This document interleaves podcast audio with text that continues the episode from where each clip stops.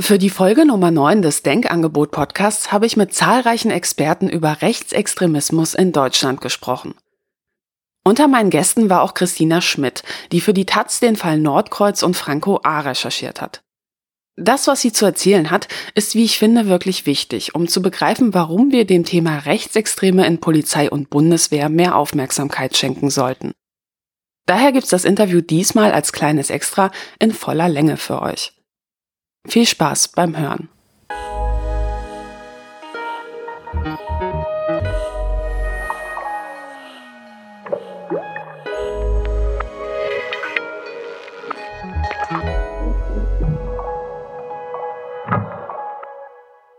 Du hast ja zum Fall Nordkreuz recherchiert. Kannst du einmal für jemanden, der noch nie davon gehört hat, erklären, worum es dabei ging? Also wir haben mit einem Team bei der Taz ähm, jetzt über zwei Jahre zu der ganzen Causa recherchiert. Also das passiert natürlich nicht alleine, sondern ich hatte da Hilfe von äh, Martin Kaul und Alexander Nabert und Sebastian Erb und Daniel Schulz. Und ähm, wir haben das eben ja gemeinsam über die Zeit hinweg quasi die verschiedenen Verwicklungen ausgegraben. Also das ging vor zwei Jahren los. Da gab es eine Meldung der Bundesanwaltschaft, dass die in Mecklenburg-Vorpommern gegen zwei Männer ermitteln. Und der Vorwurf war, dass die sich darauf vorbereitet haben sollen, ähm, Menschen aus dem linken politischen Spektrum zu töten letztendlich. Und der Verdacht war, dass sie Feindeslisten angelegt haben mit Leuten, wo sie eben gesagt haben, die sind schuld an bestimmten Zuständen in diesem Land und ähm, deshalb begannen eben diese Ermittlungen. Und wir waren hier in der Redaktion und haben uns eben gefragt, was ist denn das da oben? Gibt es dort den nächsten NSU? Und sind deswegen losgefahren. Es gab nämlich einen ziemlich bemerkenswerten Moment, die Ermittlungen gegen diese beiden Männer, die haben gar nicht die lokalen oder die Länderermittler gemacht, sondern die wurden komplett rausgehalten. Also das waren die Bundesanwaltschaft und das BKA, also das Bundeskriminalamt, die sind dorthin gefahren und die haben niemanden vorher informiert. Denn diese beiden Männer, die sind gar nicht so richtig alleine, sondern die sind Teil einer Gruppe. Das ist die sogenannte Nordkreuzgruppe. Das sind so ungefähr 30 Männer aus allen möglichen Berufsbereichen, also Maler dabei und Ärzte sollen dabei sein, Reservisten, Soldaten, also so eine ganz breite Masse, aber eben auch Polizisten. Und einer der Beschuldigten ist ebenfalls Kriminalpolizist und auch noch andere aus dieser Gruppe. Und deswegen haben eben die Ermittler hier auf Bundesebene den örtlichen Kräften misstraut und haben gesagt, naja, was, wenn wir denen jetzt irgendwie vorher Bescheid sagen, kann es nicht sein, dass dann irgendwas durchsickert. Und das fanden wir ziemlich bemerkenswert. Und dann sind wir eben losgefahren und auch andere Medien damals und wollten eben wissen, was sind das für Leute. Und relativ schnell ist dann einer von den Leuten aus dieser Nordkreuzgruppe, hat sich zu einem Interview bereit erklärt, zu einem Fernsehinterview und hat dann dort erklärt, was die so machen hat gesagt, wir sind sogenannte Prepper. Also wir sind Leute, die sich auf ein Katastrophenszenario vorbereiten, hat er damals gesagt und hat dann eben so von Stürmen gesprochen oder von so Flugkatastrophen werden dann oft beschrieben. Also so alles, was irgendwie so an Naturgewalten mal passieren kann. Und er hat gesagt, wir treffen uns und bereiten uns darauf vor. Und wir haben dann weiter recherchiert in den Netzwerken, haben eben festgestellt, ja, es geht um Fragen, woher kriegen wir Wasser, wenn das nicht mehr aus der Wand kommt. Die haben sich also persönlich getroffen, sie hatten aber auch Chatgruppen, in denen sie sich eben darüber informiert haben. Und das war damals dann so ein bisschen so, als würde so ein Aufatmen durch die Personen gehen, die das beobachtet haben, diesen Vorgang, weil sie gesagt haben, ach naja, wenn die Prepper sind, dann können die ja nicht mehr rechts sein. Und wir haben dann aber weiter recherchiert und wir haben festgestellt, dass es diese Gruppe gar nicht nur in Norddeutschland gibt, sondern die sind vernetzt miteinander. Also gibt es im Norden, Süden, Westen und Osten und es gibt eine zentrale Figur in der Mitte, die das Ganze ins Leben gerufen hat und die die verschiedenen Gruppen mit Informationen bestückt. Diese Figur heißt Hannibal. Und Hannibal sagt, ich habe so geheime Lagebilder, also beispielsweise aus der Bundeswehr oder also er berichtet dann über Truppenbewegungen, er hat dort Informationen in die Gruppen reingeschickt, wo er gesagt hat, das ist übrigens die wahre Zahl Geflüchteter. Also das ist alles so Sachen, was so Politiker von uns fernhalten, was aber auch die Medien von uns fernhalten. Also das war so ein kleiner elitärer Zirkel derjenigen, die über das Wahrhafte informiert sind. Also so glauben die das da drin. Und so ging das alles los. Und wir haben uns dann gefragt, naja gut, jetzt kann das ja sein, dass das irgendwie alles normale Leute sind, die sich eben seltsame Sorgen machen. Wir haben dann aber festgestellt, dass diese Person Hannibal nicht irgendwer ist, sondern Hannibal war damals noch Elitesoldat. Der war beim Kommando Spezialkräfte. Das sind so diejenigen, die in Afghanistan beispielsweise so Geiselbefreiungen vornehmen. Ne? Also das ist so eine ganz geheime Truppe. Die sind in Kalf stationiert. Keiner weiß so richtig, was die können. Keiner weiß so richtig, wer die sind. Also nicht mal im Bundestag wird dort der Verteidigungsausschuss so richtig darüber informiert, wer diese KSK-Truppe ist. Und ausgerechnet so jemand sitzt dann also dort und sagt, ihr seid eine Gruppe von denjenigen, die ich mit besonderen Informationen äh, füttere und wir gemeinsam bereiten uns darauf vor, dass die staatliche Ordnung zusammenbrechen könnte. Und das fanden wir total bemerkenswert. Also wir haben dort Polizisten, die die staatliche Ordnung, die glauben, dass sie zusammenbricht. Wir haben einen KSK-Elitesoldaten, der glaubt, dass sie zusammenbricht. Und anstatt, dass sie irgendwie ihre Aufgabe wahrnehmen und uns alle dann schützen, was, ne, also die dafür sorgen, dass die staatliche Ordnung wieder aufgebaut werden kann oder gar nicht erst zusammenbricht, haben die sich eben privat vorgesorgt und haben gesagt, nee, nee, wir machen da irgendwie so unser eigenes Ding, wir sind so unser eigener Zirkel. Und ähm, wir haben dann eben im Laufe der Recherche festgestellt, dass es bei Weitem nicht nur um Naturkatastrophen geht, sondern dass so ein ganz wichtiges Bedrohungsszenario für die Leute in diesen Chatgruppen die Zahl der Geflüchteten ist, die damals um 2015 herum ja gestiegen ist. Und das war für die so eins der größten Bedrohungsszenarien. Und wie waren dann die Reaktionen, als das Ganze publik wurde?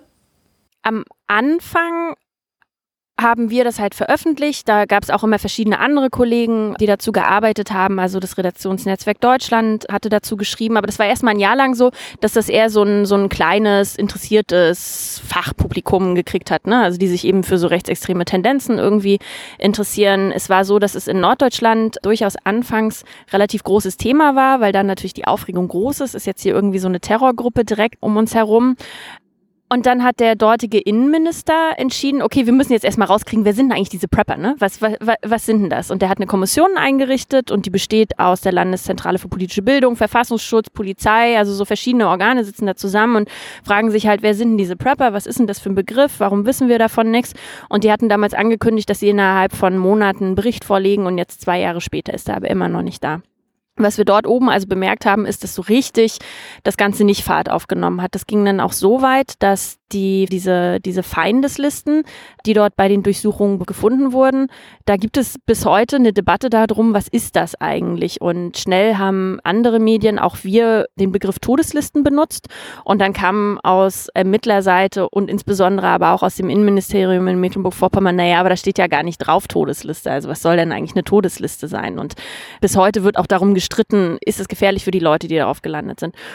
Es hat ziemlich lange gedauert, bis wir auch herausgefunden haben, wie genau diese Liste aussieht. Und es ist folgendermaßen, da, da wurden quasi ein, ein Ordner und ein, eine lose Blattsammlung bei den beiden Beschuldigten gefunden. Und da drin sind Leute aus äh, Mecklenburg-Vorpommern hauptsächlich verzeichnet, die also in der Lokalpolitik sich engagiert haben oder die im Landtag ein Mandat haben.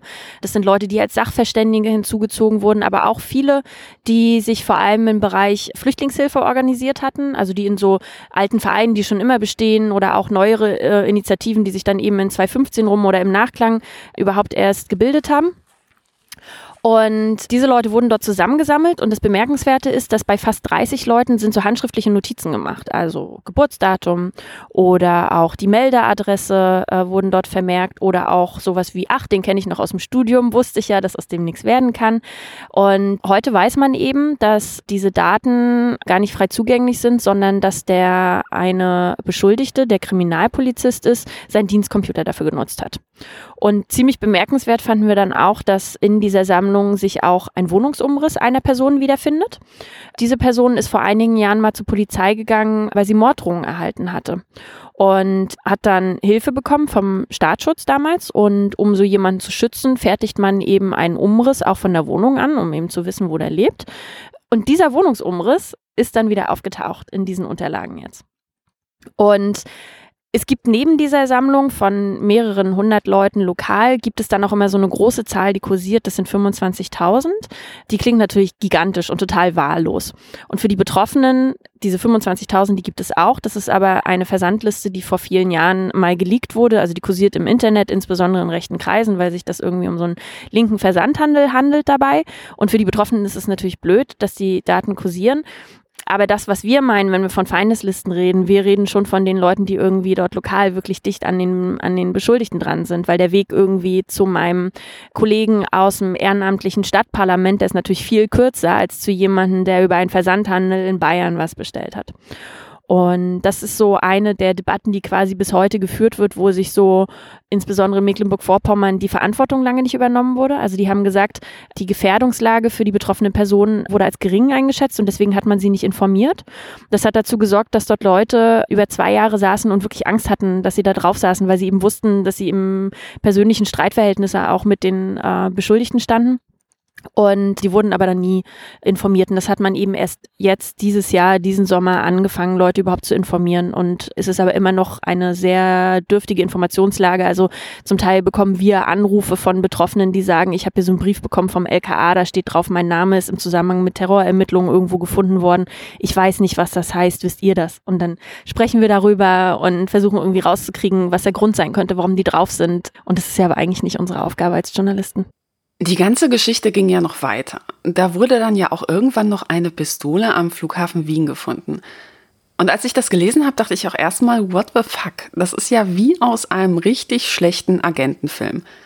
Kannst du einmal schildern, was da genau los war? Also wir, wir hatten eben angefangen, dort in Norddeutschland zu recherchieren, wo man eben diesen Plot hat. Zwei Leute sollen Listen angelegt haben, um Linke im Falle eines Katastrophenszenarios umzubringen. Und dann haben wir eben festgestellt, die sind in dieser Gruppe drin, in dieser Chatgruppe. Dann haben wir festgestellt, diese Chatgruppen, die gibt es in allen Himmelsrichtungen, also auch in Süddeutschland. Und dann haben wir festgestellt, oder zugegebenermaßen, das war die Recherche von, von Kollegen, ich weiß nicht mehr genau, wer das war, dass es auch in Süddeutschland ein Äquivalent gibt, das damals schon bekannt war. Das ist die Person Franco A. Franco A. ist Bundeswehrsoldat und der ist Anfang 2017 aufgefallen, weil er am Flughafen in Wien sich eine Waffe aus einem Versteck in einer Toilette geholt hat. Also da hat man ihn gefasst. Diese Waffe war dort gefunden worden. Die ist in einem sogenannten Putzschacht, also in so einem kleinen Fach in der Wand, versteckt gewesen. Und die hatte eine Putzfrau gefunden und hatte die Behörden alarmiert. Und die haben daraufhin dort eine Falle gebaut und haben gewartet, na, wer kommt und holt die ab. Und dann kam Franco A. Und erst dachte man in Österreich, ah, das muss ja so ein Linksextremist sein, weil nämlich an dem Wochenende war der sogenannte Akademikerball, das ist so ein Burschenschaftsball und da gibt's immer Linke, die dorthin fahren, um den zu stören. Und die konnten sich das nicht besser erklären, als naja, das muss ja ein Linker sein. Dann haben sie aber festgestellt, im Zuge der Ermittlungen, naja, der ist erstens Bundeswehrsoldat in Deutschland und zweitens, wenn man seine Fingerabdrücke abgleicht, dann findet man noch eine weitere Person, nämlich einen syrischen Geflüchteten. Und die haben dadurch also rausgekriegt, dass Franco A sich in Deutschland als Flüchtling registriert hat, hat sich dort eine Legende gegeben, hat gesagt, er sei äh, von der christlichen Minderheit, französischsprachig, aus Syrien geflüchtet, bräuchte jetzt hier Asyl und ist da so das ganze Aufnahmeverfahren durchlaufen. Also der hat auch richtig Geld bekommen, hat zeitweise in der Flüchtlingsunterkunft gelebt. So, und jetzt finden die den da mit dieser Waffe. Und dann kamen die darauf, naja, was denn, wenn er gar nicht linksextrem ist, sondern wenn er vielleicht rechtsextrem ist und hier so einen Plot geplant hat, dass er eben in Gestalt eines syrischen Flüchtlings ein Attentat verübt. Und dann haben die Ermittler auch bei ihm und bei weiteren Leuten aus seinem Umfeld oder mindestens einer weiteren Person Namenslisten gefunden mit Leuten aus dem politischen Raum. Da soll Heiko Maas draufstehen oder Claudia Roth oder Annetta Kahane, die Vorsitzende der Amadeo Antonio Stiftung und verschiedene andere Leute. Also auch da wieder Menschen, die so aus dem politisch eher linken Spektrum kommen, die sich für Geflüchtete engagieren, die sich gegen Antisemitismus aussprechen. Also auch da haben wir plötzlich wieder so eine Liste. Und dann stellte man fest, dass auch Franco A. Teil dieser Chatgruppen ist. Der nämlich war in Süddeutschland, in dieser Prepper-Gruppe drin. Und auch der hat sich also von der Person Hannibal darüber informieren lassen, wie jetzt die vermeintlich wahre Lage ist, über Truppenbewegungen, über die Zahl der Flüchtlinge. Und heute wissen wir eben auch, dass Franco A. richtig ernst gemeinter Prepper ist. Also der hat im Keller seiner Mutter, hat er Depots angelegt, also hat sich da irgendwie so Vorräte angelegt und hat dann wohl auch Zigaretten und Schnaps dort stehen, was man so im Falle eines staatlichen Zusammenbruchs halt so super als Tauschwährung benutzen kann. Und das fanden wir halt total interessant, dass wir also dieses erstmal vermeintlich harmlose Netzwerk haben von Leuten, die sich auf den Stromausfall vorbereiten. Und dann haben wir in Norddeutschland Leute, die sich Todeslisten oder Feindeslisten anlegen. Und wir haben in Süddeutschland die gleiche Geschichte nochmal. Die große Frage ist, was ist denn eigentlich dieser Tag X, auf den die sich vorbereiten? Ne? Also ist es wirklich ein Stromausfall oder also warten die darauf, dass es aus Versehen zusammenbricht und dann sagt man, gut, dann können wir das jetzt auch nutzen? Oder soll der also wird dieser Zusammenbruch herbeigerufen. Und ähm, Franco A. wäre beispielsweise so ein Szenario, also ohne dass man weiß, wie genau jetzt sein Plot ist. Aber wenn man sich vorstellt, dass ein syrischer Geflüchteter ein Attentat verübt, natürlich ist das eine Art von Tag X-Szenario. So, ne? Das ist ja das, wovor insbesondere Rechte immer warnen und sagen, unsere Ordnung wird mal zusammenbrechen, weil wir haben die alle hier reingelassen und die, die machen sowas mit uns und so wollen die unser Land zerstören. Das geht sogar so weit, dass so im Umfeld von Franco A., also der hat sehr viel Chatverkehr gehabt mit irgendwelchen Leuten und der hat eine Person, die für ihn äh, Munition aufgewahrt hat, die haben sich dann auch immer so Nachrichten hin und her geschrieben und da ist hochgradig antisemitisches Zeug drin und da kommen wir dann wirklich so zu den krudesten jüdischen Weltverschwörungen, die eben dann arabische Flüchtlinge nach Deutschland holen, um hier ähm, die deutsche Kultur zu zerstören und so eine Nachricht wird dann auch mal unterschrieben oder wird noch dazu geschrieben, für die Hitler ja so hart gekämpft hat. Also das ist so das Milieu, bei dem wir uns im Fall von Franco A. bewegen. Jetzt ist es einerseits hochgradig interessant, dass man in so einem Netzwerk mehrere solcher Fälle findet. Andererseits sagt es aber nicht, dass dieses Netzwerk per se darauf angelegt ist. Also wir wissen beispielsweise bis heute nicht genau, diese Person Hannibal, wo die politisch steht. Also ist der Extremist. So, also wollte der ein Netzwerk aus Extremisten kreieren, damit die alle gemeinsam solche Plots planen? Oder hat er dort eine Umwelt kreiert, in der sich solche Leute eben sehr wohl und aufgehoben fühlen? Und das macht es total schwer, auch für die verschiedenen Sicherheitsbehörden und auch für die politische Debatte darum, weil niemand so genau weiß, worüber reden wir eigentlich. Also wir haben hier nicht die klassischen Neonazi-Kameradschaften, die man sonst so hat, wo man weiß, okay, da muss ich hier nur aus Mecklenburger Land ins Tinghause irgendwo fahren und dann sitzen da die verschiedenen Leute und ah, wer ist hier mit wem befreundet, alles klar, das ist ein Zirkel.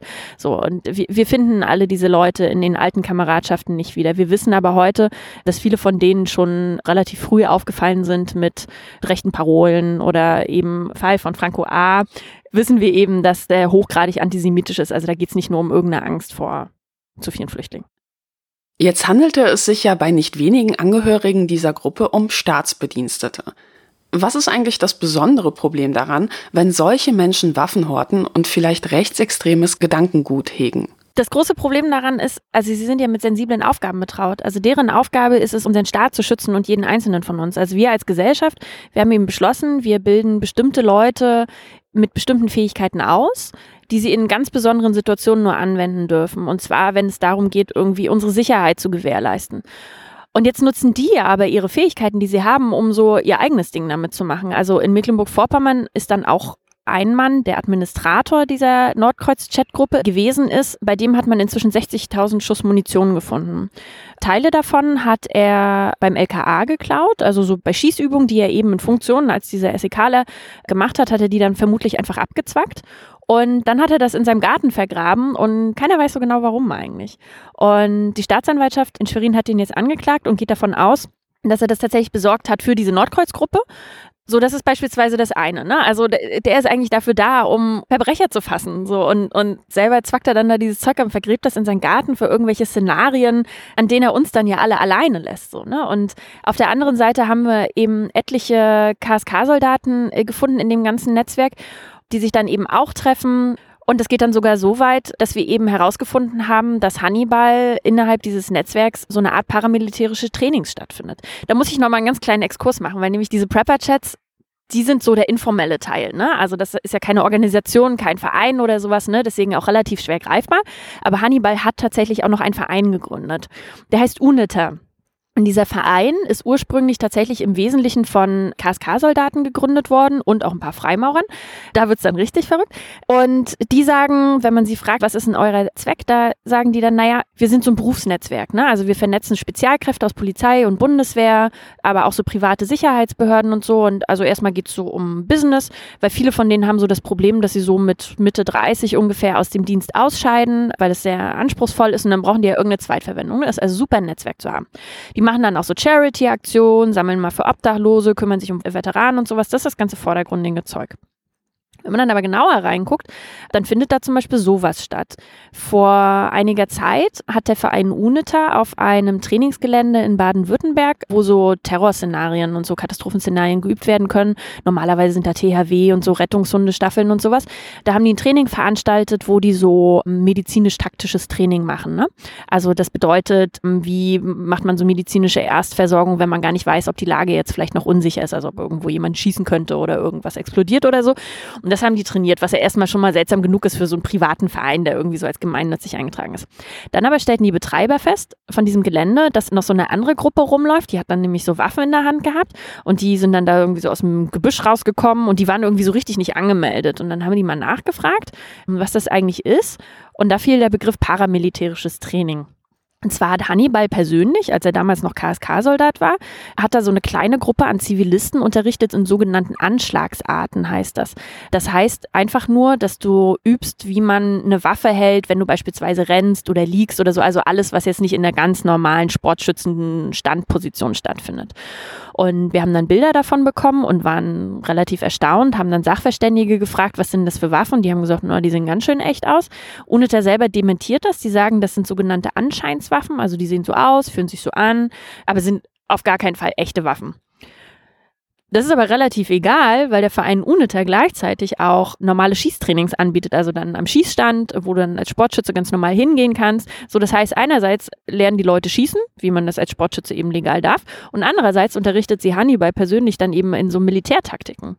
Und das haben wir ja eigentlich als Gesellschaft festgelegt, wer sowas kann oder können soll, und das ist die Bundeswehr oder vielleicht ein bisschen was davon dann noch Polizeikräfte oder so. Aber ein Zivilist soll keine Militärtaktik können und das machen die dann aber einfach. Und so haben wir eben festgestellt, dass Hannibal eben einerseits dieses Netzwerk pflegt, wo sie sich auf einen Tag X vorbereiten, wo sie Fluchtrouten festlegen, wo sie Depots anlegen, wo sie möglicherweise auch eben Munition, 60.000 Schuss in irgendwelchen Gärten vergraben. Und andererseits hm, hat er diesen Verein, in dem es deutlich militanter, militaristischer zugeht, wo sie dann eben auch Zivilisten in paramilitärischen Taktiken unterrichten. Und all das eben in einer Gemengelage, in der dort drin Personen mit eindeutig rechten Gedankengut zumindest erstmal nicht ausgestoßen werden. Ist man eigentlich auch auf Verbindungen zwischen diesem Netzwerk und der AfD gestoßen? Also diese Verbindung gibt es. Wenn man nur lange genug sucht, dann findet man die ungefähr so in, in allen möglichen Landkreisen. Also das ist nicht so schwer zu finden. Also beispielsweise ist der einem Mann in Mecklenburg-Vorpommern, der beschuldigt ist, diese Feindesliste erstellt zu haben und Leute töten zu wollen. Der ist Mitglied im AfD-Landesverband in Mecklenburg-Vorpommern und leitet dort auch einen Landesarbeitskreis, wo es um Sicherheitspolitik geht. Dann die Person mit den 60.000 Schuss Munition. Auch da haben wir Bilder, wo der auf AfD-Veranstaltungen, auf Demonstrationen zu sehen ist. Das Gleiche finden wir auch in, in anderen Teilen des Landes. Besonders interessant ist da aber auch noch eine andere Person, die heißt Maximilian T. Maximilian T. war einige Zeit lang als Komplize von Franco A. gehandelt. Also dieser Bundeswehrsoldat, der in Gestalt eines syrischen Flüchtlings ein Attentat geplant haben soll, der so dachte man eine Weile, muss ja Unterstützer gehabt haben. Und dann fand man beispielsweise bei Maximilian T. eine Liste mit Namen drauf, Politiker, linkes Spektrum, und die waren so durchkategorisiert, so ähnlich wie man das auch bei einem anderen Attentäter schon gefunden hatte. Und der war dann eine Zeit lang verdächtig. Die Ermittlungen gegen den wurden aber eingestellt. Was bei dem ziemlich interessant ist, ist, dass der selber durchaus aus einem rechten Umfeld kommt. Also sein Vater ist Reichsbürger mit hochgradig rechtsextremen Fantasien, hat selber mal gesagt, dass er in der NPD Mitglied war, was er uns gegenüber aber dementiert. Maximilian T. hat dann im Laufe der Ermittlungen irgendwann mal ein gesäubertes Handy abgegeben, so dass Ermittler nicht so richtig wissen, was da eigentlich drauf war. Inzwischen weiß man aber ziemlich genau, dass jemand aus aus Sicherheitskreisen sagte mal zu uns, das ist der Mann mit den guten Kontakten. Also wenn in der Bundeswehr Soldaten als rechts aufgefallen sind oder als rechtsextrem, dann gab es häufig eine Verbindung zu Maximilian T. Also so im, Rahmen der Franco-A-Ermittlung hat man lauter solche Fälle gefunden und dann gab es immer Bezüge zu ihm. Oder der war auch an Übungen beteiligt, wo im Anschluss der Übungen dann Waffen verschwunden sind. Also das ist durchaus eine merkwürdige Figur. Und auch Maximilian T., der war in einer der Prepper-Gruppen, der war in der ostdeutschen Gruppe. Er selber sagt, dass er da hinzugefügt wurde, ohne sein eigenes Zutun und auch wieder rausgegangen ist. Fakt ist aber, dass er dort reingekommen ist über einen gemeinsamen Kameraden, der mit ihm und Franco A. im Offizierslehrgang zusammen war. Also das ist alles so ein enges Netzwerk. Und einerseits kann das dann immer sein, dass da einfach sich wirklich viele Zufälle verketten, die dann halt am Ende ein ziemlich blödes Gesamtbild ergeben, aber eigentlich kein Gesamtbild sind. Andererseits kann es aber auch sein, dass dieses sind ja alles nur Zufälle auch ganz schön blöde Ausreden sind. Maximilian T. hat sich heute von Franco A. distanziert. Also Franco A. war neulich mal im Bundestag unterwegs am Tag der offenen Tür und den hat niemand erkannt, weil keiner weiß, wie der aussieht. Und Maximilian T. hat ihn dann der Bundestagspolizei gemeldet, was erstmal ja bemerkenswert ist. Naja, wobei ich mir auch denken kann, das ist eine gute Strategie, um zu versuchen, sich vom Verdacht reinzuwaschen. Exakt, und das ist das große Problem, um in diesem ganzen Feld umzugehen, weil es sind alles ziemlich schlaue Leute, also die auch wissen, was so die ganzen Grauzonen sind. Ne? Also die bewegen sich in der Grauzone immer knapp vor der schwarzen Zone, wo es dann ins Illegale reingeht, aber davor ist halt nichts. Und das Problem haben wir an allen Ecken und Enden immer. Also auch bei Franco Ada fehlt bis heute das konkrete Anschlagsszenario. Man hat bei ihm keine Waffen gefunden, obwohl es mehrere Zeugen gibt, die aussagen, dass er Waffen besessen hat oder dass sie Waffen bei ihm gesehen haben. Und die sind aber einfach nicht da. Und man findet eben diese Liste, auf der Leute durchnummeriert sind. Aber da steht natürlich einfach nicht Todesliste drauf. Und worum es hier immer geht, ist so ein, so ein Straftatbestand, der halt sehr, sehr schwer nachweisbar ist. Also das heißt dann im, im Beamten- oder im Juristendeutsch heißt das die Vorbereitung einer schweren staatsgefährdenden Gewalttat. Und es geht eben um die Vorbereitung, also es geht um den Moment im Kopf. Und das nachzuweisen ist natürlich total schwer. Die gleichen Probleme haben wir eben auch in Norddeutschland. Da findet man also diese Listen, da wurden Leute ausgespäht, beziehungsweise Polizeicomputer genutzt, um die irgendwie auszurecherchieren. Wir wissen von einem Treffen, wo sich so einer der Beschuldigten und, und weitere Leute an so einer Landstraße in Mecklenburg getroffen haben und da haben die sich gefragt, na sag mal, wenn wir Leute abtransportieren wollen, irgendwie so am Tag X-Szenario, ne, können wir da nicht an Bundeswehr-LKWs rankommen? So, also die, diese Szene, die existierte. Aber die Frage ist ja, ist das Gequatsche oder ist das die Planung einer Straftat? Und daran mühen sich eben die Ermittler ab. Interessanterweise ist es so, dass anfangs, als wir angefangen haben zu recherchieren, da widersprachen uns die Sicherheitsbehörden oft. Also beispielsweise hatte der Chef des militärischen Abschirmdienstes, also des Bundeswehrgeheimdienstes, der hat immer gesagt, nein, also wir, wir finden kein Netzwerk gewaltbereiter Rechtsextremer in der Bundeswehr. Das hat er vor einem Jahr gesagt, jetzt ein Jahr später hört sich das ein bisschen anders an. Also da ist denen durchaus bewusst, dass so diese Maßstäbe, die die vorher angesetzt haben, also da muss ein Neonazi in Springerstiefeln kommen, Heil Hitler rufen und sagen, ich gehe jetzt in die Waffenkammer und sorge für den Umsturz ist jetzt überspitzt gesagt, aber ungefähr das war so die Kategorisierung, wo die es leicht hatten, sich zu entscheiden. Und alles darunter fiel denen schwer. Und das haben die jetzt verstanden. Das Bundesamt für Verfassungsschutz beispielsweise sagt, dass Franco A. und sein enges Umfeld eindeutig rechtsextrem ist. Also das umfasst dann auch Maximilian T. Ach, da habe ich den wichtigsten Punkt zu erzählen. Maximilian T. nämlich, der, also der ist noch bei der Bundeswehr der arbeitet da bis heute noch, der hat aber eine Nebenbeschäftigung. Der arbeitet nämlich im Bundestag für einen AfD-Verteidigungspolitiker. Jan Nolte heißt er. Und es ist natürlich besonders interessant, dass der ausgerechnet im Verteidigungsausschuss dann quasi jetzt zuarbeitet oder da mit diesen Aufgaben betraut ist, weil der Verteidigungsausschuss natürlich wiederum jener Ausschuss ist, der sich mit der Aufklärung dieses ganzen Sachverhaltes beschäftigen muss. Und in dem Ausschuss fragen sich jetzt andere Abgeordnete, na können wir dieses Thema überhaupt jetzt hier noch besprechen? Oder landet dann einfach sofort alles bei Maximilian T.'s Kumpels und Franco A.? Und wir fragen uns, wie es sein kann, dass er im Bundestag arbeitet. Also der Bundestag selber, die Verwaltung hat den lange überprüft, hat den Sicherheitsüberprüft, konnte nichts finden, um ihn nicht zuzulassen. Selbstverständlich können andere Fraktionen nicht mitreden, wer irgendwo arbeitet. Also das ist allein dann den jeweiligen Fraktionen oder auch den Abgeordneten überlassen. Das ist auch gut so. Aber es gibt tatsächlich jemanden, der das hätte verhindern können und das ist die Bundeswehr selbst. Dadurch, dass Maximilian T. dort noch beschäftigt ist, müssen sie eine Nebenbeschäftigung genehmigen.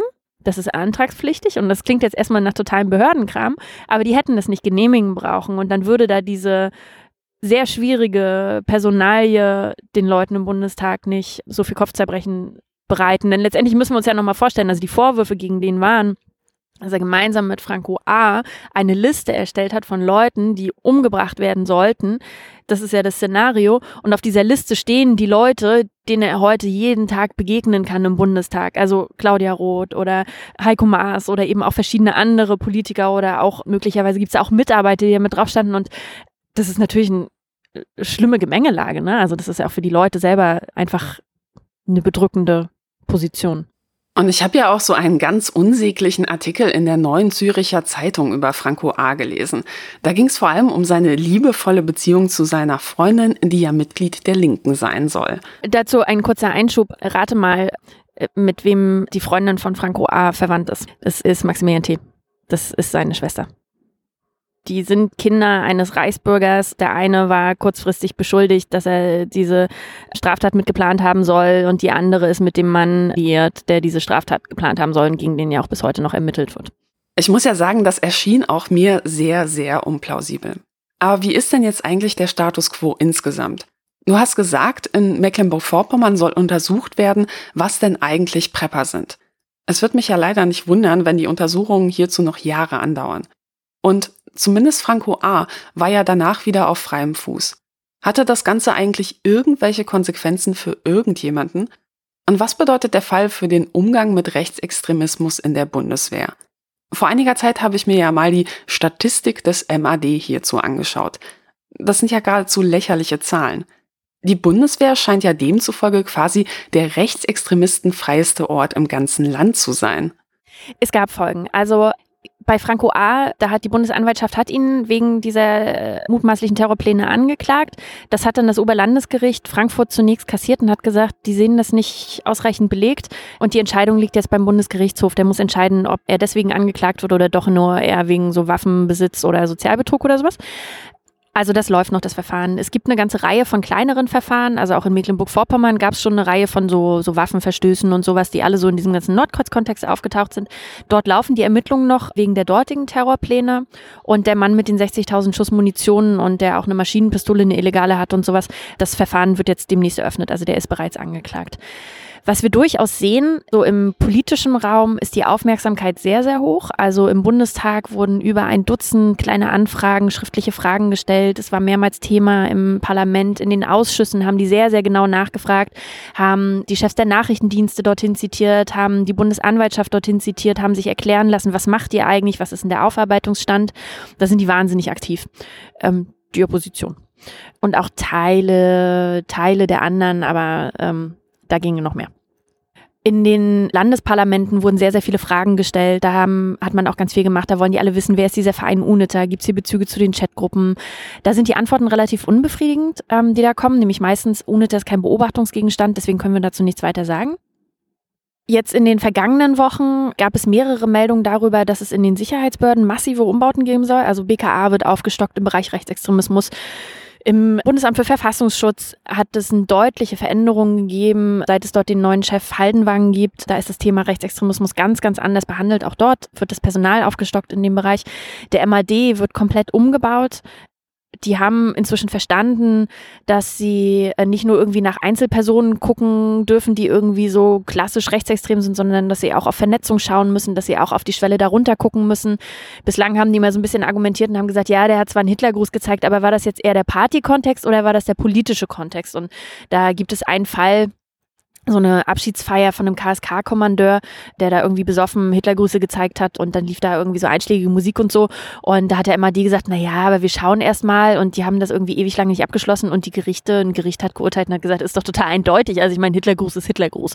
So, und das haben die jetzt verstanden und die wollen jetzt mehr Zivilisten in die Führungsebenen setzen, damit dort eben nicht nur so dieser militärische Kadergeist weht, weil man eben auch festgestellt hat, dass Kameraden Kameraden decken. Und Kameraden sollen ja hier Kameraden befragen, der MAD ist angemahnt worden, interessanterweise durchs parlamentarische Kontrollgremium. Also das ist das Geheimdienstgremium im Bundestag, die die Geheimdienste eben kontrollieren sollen.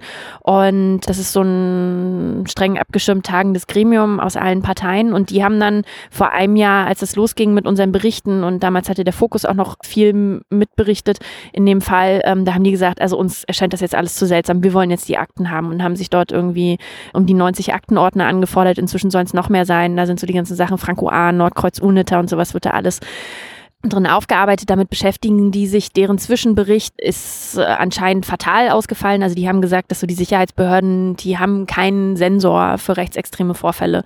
Also die gucken zu klassisch danach. Also das hat, wurde schon verstanden jetzt auf Sicherheitsbehördenebene. Ob das in der Umsetzung dann funktioniert, ob das tatsächlich was im Praktischen verändert, das müssen wir sehen. Und der größte Baustein ist ja letztendlich auch, dass man also dass man bei Vorgesetzten, bei Kollegen dafür sorgen muss, dass sie nicht nur gucken, ist da jetzt eine Straftat, sondern dass sie eben auch vorher einschreiten. Also ein Beispiel, was dann auch die Zivilgesellschaft wirklich betrifft.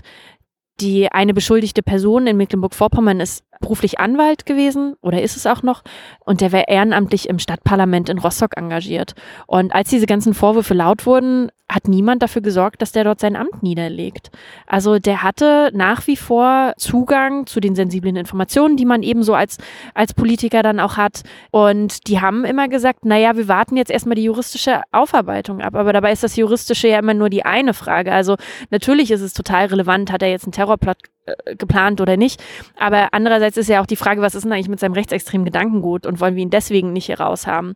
Und heute weiß man eben, die Leute, die ihn da ewig lange geschützt haben und die gesagt haben, aber die Unschuldsvermutung geht halt auch für jemanden wie ihn, er hat die auf seine Feindesliste draufgeschrieben. Also die Namen sind da drauf. So, und also so dieser Umgang mit so unklaren Fällen, der ist, glaube ich, so die größte Hürde, die wir alle machen müssen. Und da hilft ja gar nicht so sehr eine Gesetzesänderung oder dass man jetzt neue Chefs in Abteilungen sitzt, sondern es geht ja auch darum, dass das dann eben nach unten durchrieselt, dass man Verantwortung für sowas übernimmt. Ich habe mich bei dem Fall vor allem gefragt, ob wir eigentlich als Gesellschaft das Problem ernst genug nehmen. Als ich die Berichterstattung der Taz verfolgte, dachte ich irgendwann nur noch, what the fuck? Dann sind ja die Themen für die nächsten Wochen Talkshows klar. Aber genau das ist dann ja nicht passiert. Und irgendwann habe ich mich gefragt, naja, was wäre eigentlich gewesen, wenn man ein vergleichbares Netzwerk im Bereich islamistischer Terror ausgehoben hätte? Da würde doch alles Kopf stehen. Woran glaubst du liegt es, dass die Geschichte dann nicht so eingeschlagen ist, wie sie hätte einschlagen sollen? Es ist ja auch total schwer zu glauben. Also wir saßen auch immer da und haben gesagt, das kann doch nicht sein. Also das ist ja irre monströs, wenn man sich das vor Augen führt. Da ist ein Netzwerk von Leuten, die sich auf den Tag X vorbereiten, in dem Leute mit rechtsextremen Gedankengut überlegen, ob man mit Bundeswehr-LKWs Leute abtransportiert, um sie zu töten. Das ist ja völlig irre. Und die sitzen aber nicht irgendwo in ihrem stillen Kämmerlein, sind abgeschlossen von uns. Also es sind keine einsamen, verrückten Lonely Wolves, sondern die sitzen in der Polizei und in der Bundeswehr und in irgendwelchen Behörden. Und wir wissen ja gar nicht so genau, wo sie noch sind. Wir haben sie in Verfassungsschutzämtern wiedergefunden und deren Verbündete sitzen im Bundestag und so. Also das ist ja einfach monströs. Also das nicht zu glauben ist irgendwie beruhigender und einfacher als es zu glauben. Ich glaube, das ist ein total wichtiger Faktor. Dann ist der nächste Faktor, dass es ja auch irgendwie es, es verleitet ja dazu, so ein bisschen Erleichterung dadurch zu bekommen, dass man sie für Spinner erklären kann. Also alleine der Begriff Prepper. So, das, es ist einfacher, die zu verniedlichen, als zu glauben, wie gefährlich die sind. Also der Staatssekretär des Verteidigungsministeriums Peter Tauber hat einmal in einem Ausschuss gesagt, naja, eigentlich müsste ich meine Großmutter ja auch Prepper nennen, weil die ja auch Konserven im, im Keller stehen hatten. Ja, natürlich, ja, klar. Also äh, es gibt diese Broschüre vom Innenministerium, die sagt, bereitet euch auf sowas vor, habt mal ein paar Liter Wasser bei euch. So, das kann passieren. Klar kann Stromausfall passieren. Aber das ist ja nicht gemeint. Das ist ja nicht das, was diese Leute dort machen. Oder das andere ist, wenn wir in dieses Netzwerk reingucken, dann, dann kommen wir plötzlich bei Freimaurern raus. Oder dann, dann äh, hören wir von Veranstaltungen, wo die sich mit äh, Schwertern segnen, wo die Fackeln aufstellen, wo irgendwelche Totenköpfe rumliegen soll. Die werden Teile von Ritterorden, wo andere Ritterorden wieder sagen, aber das ist doch gar kein richtiger Ritterorden. Und also es wird dann halt auch irgendwann, kommt man sehr schnell in so einem, in so einem skurrilen Milieu raus. Und da ist irgendwie einfacher, die, die zu belächeln, als sie total ernst zu nehmen. Ich glaube, das ist einer der wichtigsten Punkte dabei. Und wir haben schon gesehen, dass so im Laufe der Zeit das auch verändert wahrgenommen wird. Also auch die Berichterstattung der Kollegen hat sich deutlich verändert. Es sind viele mit eingestiegen und beschäftigen sich auch in dem Umfeld damit. Aber ich glaube, am Anfang war einer der großen wichtigen Punkte wirklich, wenn das stimmt, was die Taz da schreibt, dann ist es schlimm. Man kann ja schon sagen, dass bei vielen der Akteure Verschwörungstheorien eine große Rolle spielen. In der Abschlussarbeit von Franco A. gab es etwa eindeutige Bezüge zu einschlägigen Mythen. Und bei anderen Nordkreuzleuten fanden sich Bezüge zum Thema Umvolkung. Und du sagtest ja auch, der Vater von Maximilian T. sei Reichsbürger. Also, was für eine Rolle, glaubst du, haben Verschwörungstheorien für die Radikalisierung in der rechtsextremen Szene? Und nehmen wir das Problem eigentlich ernst genug? Bei Verschwörungstheorien heißt es ja oft schnell, naja, das sind ja halt die harmlosen Spinner. Augenscheinlich spielt es eine riesengroße Rolle, weil bis heute obwohl wir seit zwei Jahren irgendwie berichten, dass es ein total seltsames Netzwerk ist und sagen uns Leute, ja, aber das, was uns der Hannibal dort geschickt hat, das hat doch zugetroffen. Also die reden dann immer von, von irgendwelchen Anschlagsvoraussagungen, die er gemacht hat, dass er gesagt hat, hier wird es einen terroristischen Anschlag geben und dann soll es den gegeben haben. So, wir können das nicht nachvollziehen, also wir, wir haben das nicht gegenrecherchieren können also die, die glauben bis heute, dass sie richtig informiert wurden und dass, dass wir halt falsch liegen. Und das ist total interessant, weil dieses Gebilde, was dort entstanden ist in diesem Netzwerk, das ist so ein, so ein elitärer, abgeschlossener Zirkel. Die sich konspirativ verhalten, also die kennen ihre Klarnamen nicht. Die kennen sich oft über die Regionen hinaus nicht. Die wissen, da gibt es von uns noch mehr in Süddeutschland oder im Osten und im Westen, aber die interagieren miteinander nicht. Die bekommen ihre eigenen Bezugsgruppen, die arbeiten mit eigenen Symboliken. Der Verein UNITA, der verleiht irgendwie Neumitgliedern inzwischen so eine Anstecknadel mit einem, mit einem Wolf, der die Zähne fletscht. So, also da, da werden diese ganzen Symboliken gepflegt und das ist immer dieses Wir gehören zusammen und die anderen nicht. Und wenn dann innerhalb dieses Zirkels eine Information kursiert, die kann außerhalb Bullshit sein, aber du wurdest ja vorher quasi darauf konditioniert, dass das, was in deinem Zirkel ist, die Wahrheit ist und nur dieser Zirkel versteht, dann ist es ja logisch, dass die anderen das draußen alle nicht glauben. Das bemerken wir total. Wir haben so ein bisschen Generationenunterschiede in dem, in diesem ganzen Netzwerk. Also wir finden einmal die eher junge Generation, so Franco A, der ist äh, Mitte 20, glaube ich, und ähm, bis hoch zu Anfang 30. Das ist dann so Hannibal, das Alter, und so diese ganzen KSK-Soldaten. Und dann haben wir aber nochmal eine deutlich ältere Gruppe, die alle eher so Jahrgang 70 ungefähr sind. Ne? Also da haben wir totale Unterscheidung. Und bei den Jüngeren, insbesondere so das Milieu um, um Franco A, da bemerken wir schon so diesen, diesen Zusammenhang auch mit der, ich weiß nicht, ob man es so nennen kann, aber so die Internetradikalisierung, also die dort sich dann massenhaft irgendwelche YouTube-Videos mit Verschwörungstheorien reinziehen und so. Und da gab es dann neulich ein Gerichtsverfahren mit einem eigentlich ziemlich ulkigen Moment. Da stand der eine Komplize von Franco A vor Gericht, weil er für Franco A Munition verwahrt hat. Die hatte A wiederum bei der Bundeswehr geklaut, wahrscheinlich mit Hilfe von anderen und die musste er irgendwie loswerden. Also als klar war, gegen ihn wird ermittelt, hat er versucht, die zu verstecken und hat die eben zu seinem Freund Matthias F. dann gebracht. Und Matthias F. hat eben hochgradig antisemitisches Zeug sich da reingezogen und dann hat der Richter ihn so ein bisschen befragt und dann tauchten so namenhafte Verschwörungstheoretiker auf und irgendwann fragte der Richter ihn und sagte, was halten Sie eigentlich von Reptiloiden? Und das ist natürlich erstmal total lustig so, ne? Aber das zeigt eben auch, in was von der Gegend die sich bewegen. Also augenscheinlich war dieser Richter schon ziemlich gut informiert und kannte sich gut aus, was dann irgendwie so die Auswüchse von diesen ganzen Verschwörungstheorien sind und hat eben auch dafür gesorgt, obwohl es eigentlich nicht so richtig, also dieser, dieser Zusammenhang, er hat die Waffen, äh, die Munition aufbewahrt für Franco A ist natürlich erstmal jetzt kein hochpolitischer Akt und trotzdem hat der Richter es zu seinem Thema gemacht. Und das war eigentlich ein ganz interessanter Moment, weil er hat Matthias F. darauf festgenagelt und hat gesagt, wissen Sie eigentlich, in was für einer Gesellschaft Sie leben? Wenn die so wäre, wie Sie behaupten, dann würden Sie ja heute überhaupt keine faire Behandlung bekommen. Und der hat ihm da so ein kleines Referat in Demokratietheorie gehalten und hat ihm eben selber auch gezeigt, wie lächerlich das ist, womit er sich so beschäftigt. Zum Beispiel durch diese Frage mit den Reptiloiden. Und wie ist das dann eigentlich nach der Recherche bei euch gewesen? Bekommt ihr jetzt auch Drogen aus dem rechtsextremen Spektrum? Was wir machen, ist, dass wir von Anfang an sehr sorgsam arbeiten. Nicht nur um uns selber zu schützen, sondern weil wir natürlich auch, also wir hatten viel Hilfe von Quellen aus dem Netzwerk herauf, die sich an uns gewandt haben. Und viele von denen haben Angst. Die haben uns dann geschildert, dass innerhalb des Netzwerks ein Kopfgeld ausgelobt worden sein soll auf diejenigen Leute, die eben mit der Presse reden, die dann Maulwürfe waren und so, ne? Also das, das war dann so in dem Vereinskreis, also ein gemeinnütziger Verein, wo intern dann Leute als Maulwürfe bezeichnet wurden und als Verräter, weil sie mit der Presse reden, ist schon schreck. Und diese Leute, da haben wir uns natürlich sehr, sehr viel Mühe gemacht, dass wir die, ähm, dass wir die schützen und haben deren Angst sehr ernst genommen. Also wir kommunizieren nur verschlüsselt miteinander. Wir sorgen auch dafür, dass die nicht sich nach außen verplappern und so. Wir hatten total schräge Treffpunkte mit den Leuten, die uns teilweise erst unmittelbar vorher vorher mitteilen, wo wir sie dann treffen können. Von manchen haben wir die Namen nicht erfahren. Das ist eher so dieses Verhalten, wo wir sehr schnell gemerkt haben, okay, da, da müssen wir aufpassen. Ja, aber es ist nicht so, dass uns ein Mob auf der Straße hinterherjagt. Vielen Dank für deine Zeit. Recherchiert ihr noch weiter an dem Fall? Ja, natürlich. Dann müssen wir wohl alle demnächst fleißig die Taz kaufen. Immer, unbedingt. Mehr zum Thema Rechtsextremismus in Deutschland gibt's in Folge 9 vom Denkangebot Podcast. Dort geht's dann nicht nur um diesen Fall, sondern um rechtsextreme Strukturen in Deutschland insgesamt. Falls dir das Interview gefallen hat und du findest, ich sollte öfter mal die kompletten Interviews zu meiner Recherche online stellen, freue ich mich über Feedback.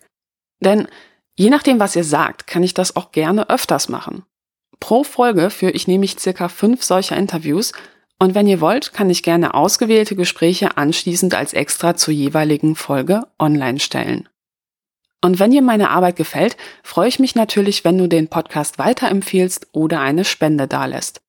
Dieser Podcast finanziert sich nämlich ausschließlich über Hörerspenden.